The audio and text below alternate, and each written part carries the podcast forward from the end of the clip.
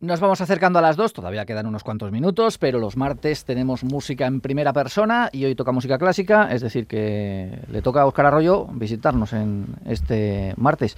Eh, Óscar, muy buenos días. Hola, buenos días. Hoy además ha venido cargado de discos. Sí, he hecho recuento. Además es de los clásicos, viene con CDs. Sí, sí, todavía me queda alguno, todavía me quedando alguno, aunque ya cada vez, como te comento alguna vez, ya lo del streaming se va imponiendo y ya cada vez me resulta más complicado. ¿También en la música clásica? Sí, sí, también. La verdad es que ahora mismo la oferta y además cuando recuperan archivos antiguos y demás lo vuelcan todo y es una maravilla. Te puedes bucear por internet y por los canales que hay de streaming online y bueno, te, te quedas solo allí escuchando vídeos de YouTube. Eh, hoy, ya digo, has venido muy repleto. No sé si eh, tiene un hilo conductor el espacio o picotear aquí y allá. Pues mira, quería terminar la temporada ahora de Carl Verano con música de Brahms, de Johannes Brahms, y preparando el material, pues eh, aparecieron una serie de conexiones que me pareció muy interesante compartir con los oyentes. Así que vamos a hacer un poco de pica pica.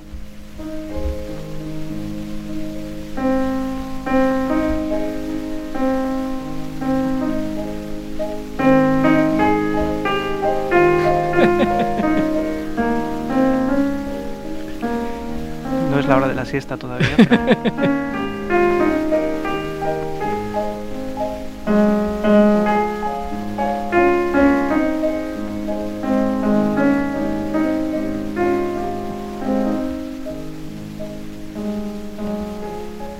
hay piezas de música clásica tan conocidas y tan populares como esta. Efectivamente, La Nana de Johannes Brahms, la canción de cuna, Opus 49, número, número 4. Además es una grabación, bueno, antiquísima, bueno, antiquísima, tampoco es tan antiquísima, pero sí es antigua. Es de... No, por cómo suena, a pesar de intentar mejorar el sonido, el soplido no han sido capaz de... No es, no es Brahms, pero casi, porque estamos hablando del año, del año 25-26, es Alfred Cortot el que está tocando, uno de los bueno, los que ya son asiduos al programa saben que es uno de mis admirados pianistas y sobre todo con el gusto que toca esta música, que ya es una música para degustar y con mucho placer ¿no? y paladear, pues eh, cómo lo hace, que además es un arreglo, porque no es la original de Brahms, es un arreglo del propio corto, una manera, una improvisación, digamos, sobre este tema.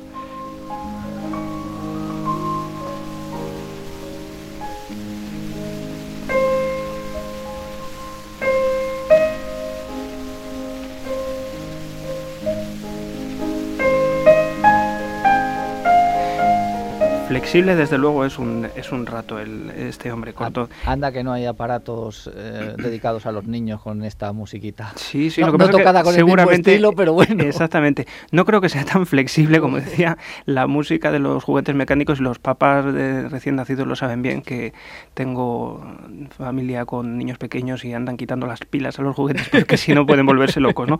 El, como digo, era esta canción de cuna de, de, de Brahms. El hilo conductor de estas piezas, de este pica pica que vamos a hacer hoy de este picoteo previo al verano es precisamente Brahms. Y vamos a escuchar otra pieza que nos va a volver a resultar familiar.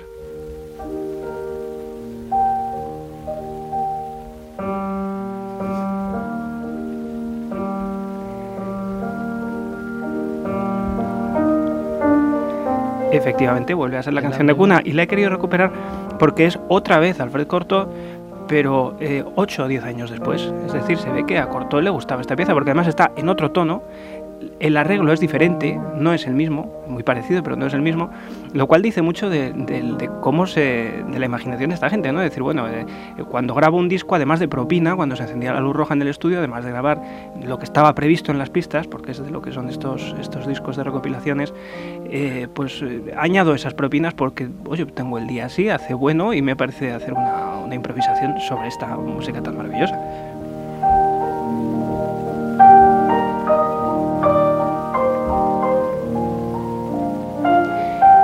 Fin, antes de que Nati se nos duerma, abandonamos las nanas, pero seguimos con el hilo conductor de Brahms. Vamos a escuchar eh, otra pieza de Brahms, pero para escuchar la pieza de Brahms vamos a tener que escuchar otra pieza antes por el propio Cortot, por el mismo pianista, pero una pieza de un compositor un pelín anterior, como es eh, Frédéric Chopin. Vamos a escuchar uno de sus estudios para piano.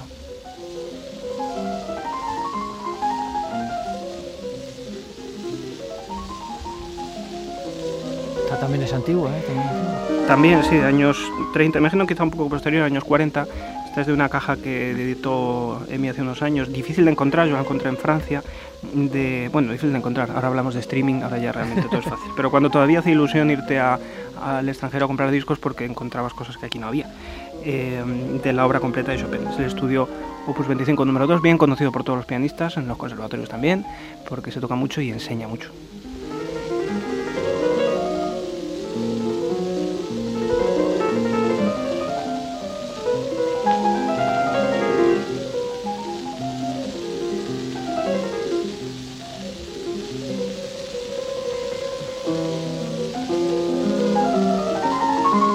Pone a prueba la velocidad de los dedos, ¿eh? Sí, la complicación de velocidad y de carácter rítmicamente. Es un estudio muy curioso, es un estudio que superpone grupos de seis con grupos de dobles de tres arriba. Bueno, en fin, una combinación métrica que desde fuera, cuando está bien hecha, como lo hace eh, Corto, pues suena muy sencillo, muy elegante y muy fluido, pero cuando el pianista se tiene que enfrentar a ello, pues le provoca más de un, de un dolor de cabeza. Ponía esta, esta pieza, este, este estudio de Chopin, porque vamos a escuchar, volvemos a Brahms, hemos dicho que el hilo conductor de hoy, eh, de esta despedida veraniega, es, de, es Johannes Brahms, pues ahora vamos a escuchar precisamente una pieza relacionada con esta, que a más de uno la va a impresionar y si decíamos que la otra pieza era complicada, esta no se va a quedar atrás.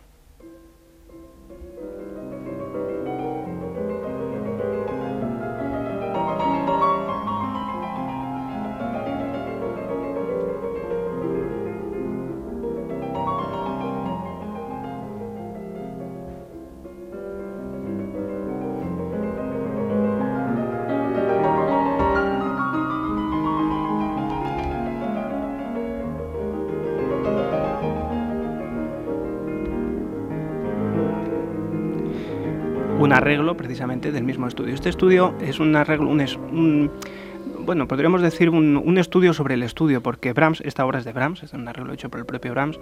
Eh, Brahms era una persona muy concienzuda a la hora de componer. De hecho, seguramente por eso solo compuso cuatro sinfonías, porque mm, era una persona muy cuidadosa, no daba cualquier cosa a imprenta, revisaba mucho las piezas, era muy exigente con lo que componía y utilizaba las variaciones o estos estudios, estas obras que tiene, para, como ejercicio de composición para él mismo, para, para medirse, ¿no? para saber cómo componer como ejercicios. Lo que pasa es que hacía maravillas como esta, que está escrita en sextas, lo que antes era una sola línea melódica, que decías Luis, una sola línea melódica en la mano derecha, ahora es una línea doble, de notas dobles en sextas, lo cual nos podemos imaginar la complicación que añade.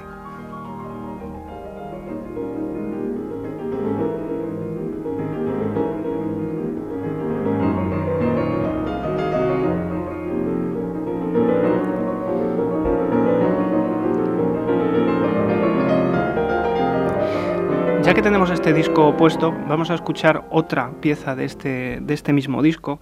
Es un disco muy curioso porque es un disco sobre, precisamente sobre arreglos o sobre eh, variaciones o sobre improvisaciones eh, sobre otras piezas de otros compositores. Vamos a escuchar una que nos va a sonar también bastante.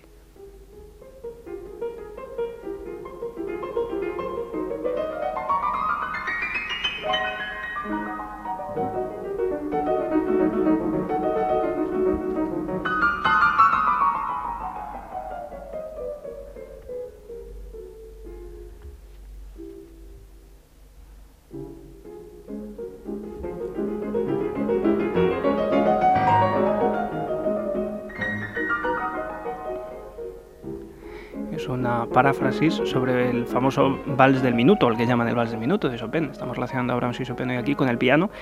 Eh, de hecho, el título del disco es muy pintoresco. Dice, ¿tienes un minuto? Dice el, título, ¿no? Y son todo paráfrasis o variaciones sobre ese famoso vals del minuto de Chopin. ¿Es corto también el...? No, esto no es corto. Esto no sabría decirte, porque es un disco que recuperé que no, no he vuelto a encontrar. Mira, sí, por aquí pone un tal Frederick Ulen, que bueno, ha encontrado un filón con esto de las, de las transcripciones.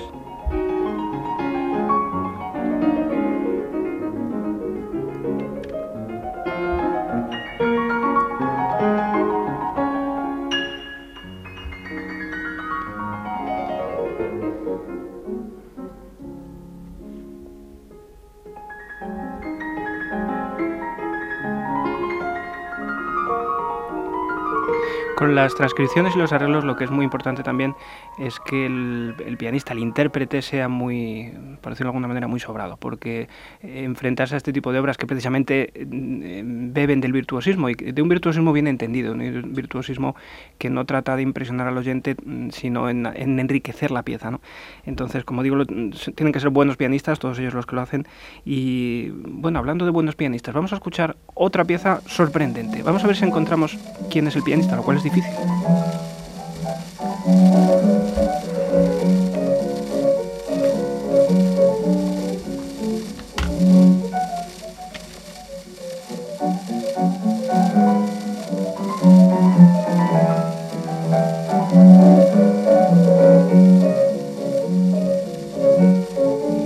Vuelve a ser música de Brahms, es el capricho eh, de la Opus 76 número 2, pero el pianista va a sorprender a más de uno. Es un gran pianista, pero que no lo conocemos por pianista, lo conocemos por ser uno de los más importantes compositores del siglo XX europeo y seguramente del mundo. Es Bela Bartok, el que está tocando el piano es Bela Bartok.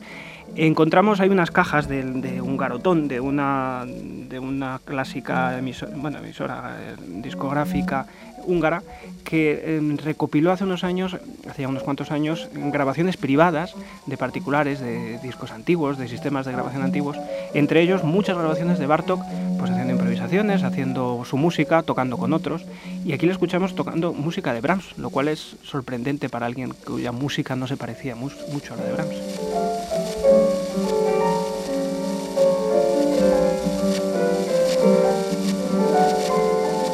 Se les ha roto el receptor. no, el, raca, raca, no intentes sintonizar el dial, que es así. Es así.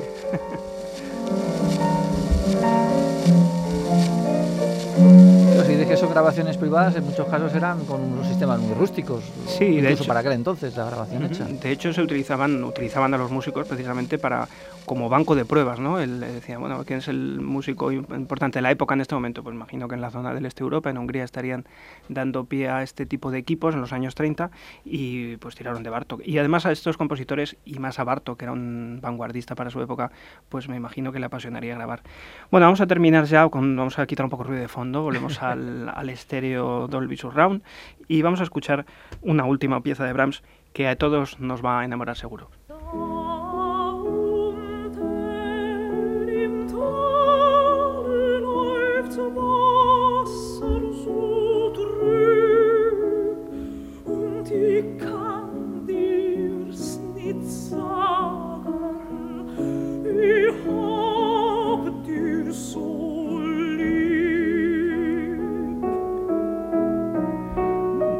Da in tale, dice la letra de este maravilloso lead de, Johannes Brahms, traducido en castellano en el fondo del valle, uno de esos líderes que hizo pues que todo el romanticismo eh, alemán pasara a la historia justamente con los líderes de, no solo Brahms, sino de Schumann o de otros compositores.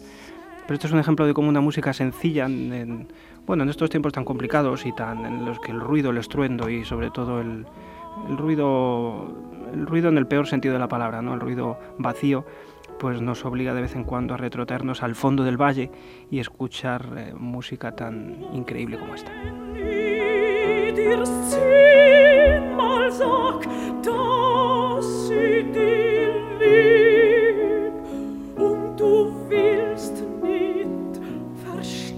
Voz, por cierto, de una de las mejores lideristas de la historia como es Elizabeth Spaskov. Pues si te parece, con ella y con su música nos despedimos. Pues nos despedimos. Que pases un buen verano. Igualmente a todos nuestros oyentes. Porque ya durante este mes de junio vamos despidiendo curso escolar también aquí en, la, en la, radio. Oscar, un saludo, muchas gracias como siempre. Un abrazo a todos, gracias. Eh, a los oyentes les citamos para mañana a las 12 y 20. Que pasen una feliz tarde. Hasta mañana.